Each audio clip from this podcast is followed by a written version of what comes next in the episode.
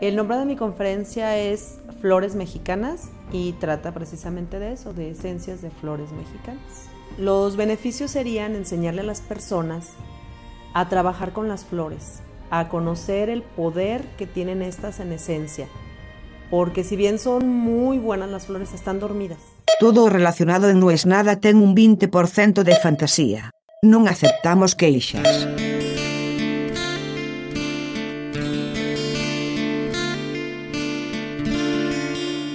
Hoy me contaron una historia espectacular. Una historia que yo no conocía ni me imaginaba. A mí me gusta mucho el ron, es mi bebida favorita. ¿Por qué? Bueno, es una lista larga de motivos, pero el fundamental no es el del sabor. No sé si, pero ¿cómo, ¿cómo tu bebida favorita no es tu bebida favorita por el sabor? Bueno, por supuesto que el sabor del ron me encanta. Pero lo que me gusta del ron es todo lo que tiene alrededor. El ron tiene terruño. Es muy distinto el ron de Cuba que el ron de Jamaica, que el ron de Guatemala, que el ron de Barbados. Es completamente distinto. El ron nace medio de casualidad es el subproducto de la caña de azúcar. Y hoy me invitaron a una masterclass. Era una masterclass de ron y después había otra masterclass. Y me sorprendió el vínculo entre esas dos. La clase la daba mi amigo George Restrepo, colombiano como Restrepo su nombre lo indica, él es embajador de una marca de ron filipino que se llama Don Papa. Ahí empiezan un poco la sorpresa, porque siempre, si vos lees la historia del ron, la historia oficial, siempre la historia del ron empieza en el Caribe, con las colonias que trabajaban en la caña de azúcar y lo que sobraba fermentaba, se destilaba con las melazas de la caña de azúcar en otros casos con el jugo sin procesar, y con todo lo que sobraba de hacer el azúcar, los propios obreros, en muchos casos esclavos, juntaban eso y lo transformaron en ron. Así fue como los barcos que se llevaban el azúcar a Europa empezaron a probar. Che, ¿qué es eso que toman ustedes? Y empezaron a cambiar sus cargas. Empezaron a decir, bueno, dame todo azúcar y un barril de eso que toman ustedes. Bueno, dame todo el azúcar y dos barriles de eso que toman ustedes. Dame mitad y mitad, dame los barriles. Pero la historia del ron en Filipinas yo no la conocía. Filipinas era una colonia española. De hecho, en Filipinas hay mucha gente que se llama Romualdo López, Basilio Pérez. No hablan castellano. La moneda se llama el peso y entre medio queda alguna que otra palabra. O sea, vos escuchas a alguien hablar en filipino, dice 15 cosas, una entendés. Bueno, el tema es que en Filipina había una destilería que en 1850 era la destilería San Miguel, que hoy hace la cerveza San Miguel en España, ya destilaba ron. ¿Por qué? Porque el producto estrella de las Filipinas es la caña de azúcar. De hecho, se llama Sugarlandia, donde crece la caña que usa esta gente. Y les dije que la segunda charla trataba sobre un destilado que se llama raicilla. Yo lo conocía, pero no tenía ni idea del vínculo de la raicilla, que es un destilado mexicano, que se hace con el ágave, es el primo hermano del mezcal, pariente del tequila, tenía algo que ver con las Filipinas. A priori uno se imagina que no tiene ninguna relación. Bueno, pues sí la tiene. Porque los alambiques con los que se empieza a hacer eso eran alambiques filipinos.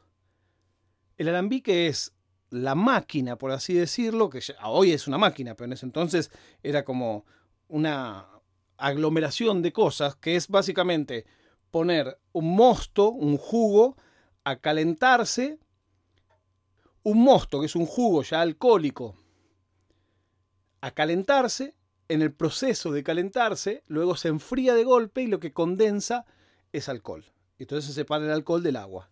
Eso es básicamente destilar y eso se hace con un alambique. Los alambiques que conocemos, los alambiques de cobre, son un invento árabe que pasa a España. ¿Cómo llega el alambique filipino a México? Porque había una ruta que salía de Filipinas, iba todo por el Pacífico hasta llegar a la costa mexicana. Ahí bajaban todo del barco, cruzaban por tierra todo México y tomaban otro barco en Veracruz para ir a Europa. Y a la vuelta era exactamente al revés. Eso lo que hizo es que esa ruta empezó a poblarse de obreros, en algunos casos filipinos, en otros casos directamente esclavos, que llevaban con ellos sus costumbres también. Es más, empiezan a ver que alguna parte de la costa de México les recuerda a Filipinas. Y empiezan a plantar también ahí coco y algunas frutas tropicales. Porque claro, cuando pensamos en Filipinas pensamos en Asia, pero hay que pensar en Asia tropical.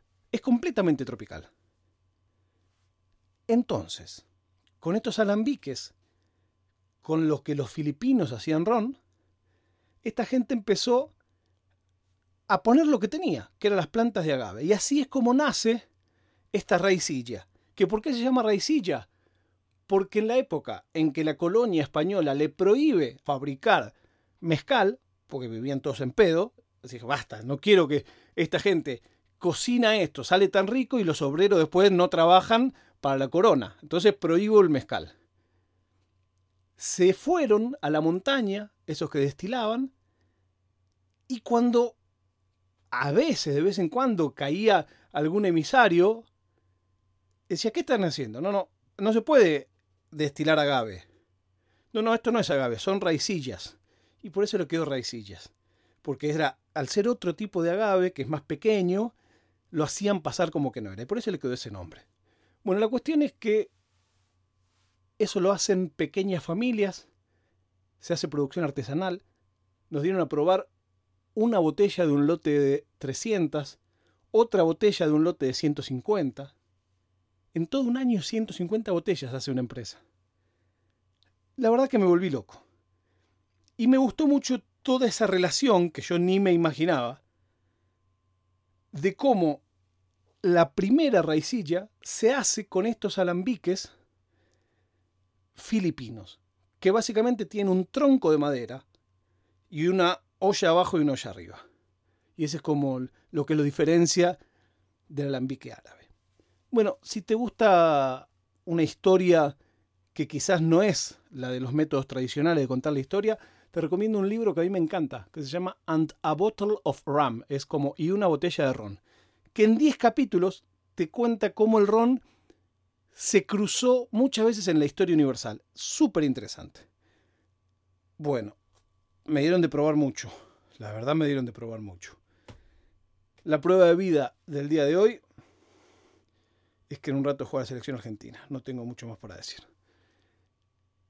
Gracias a todos los que comentan, gracias a todos los que comparten.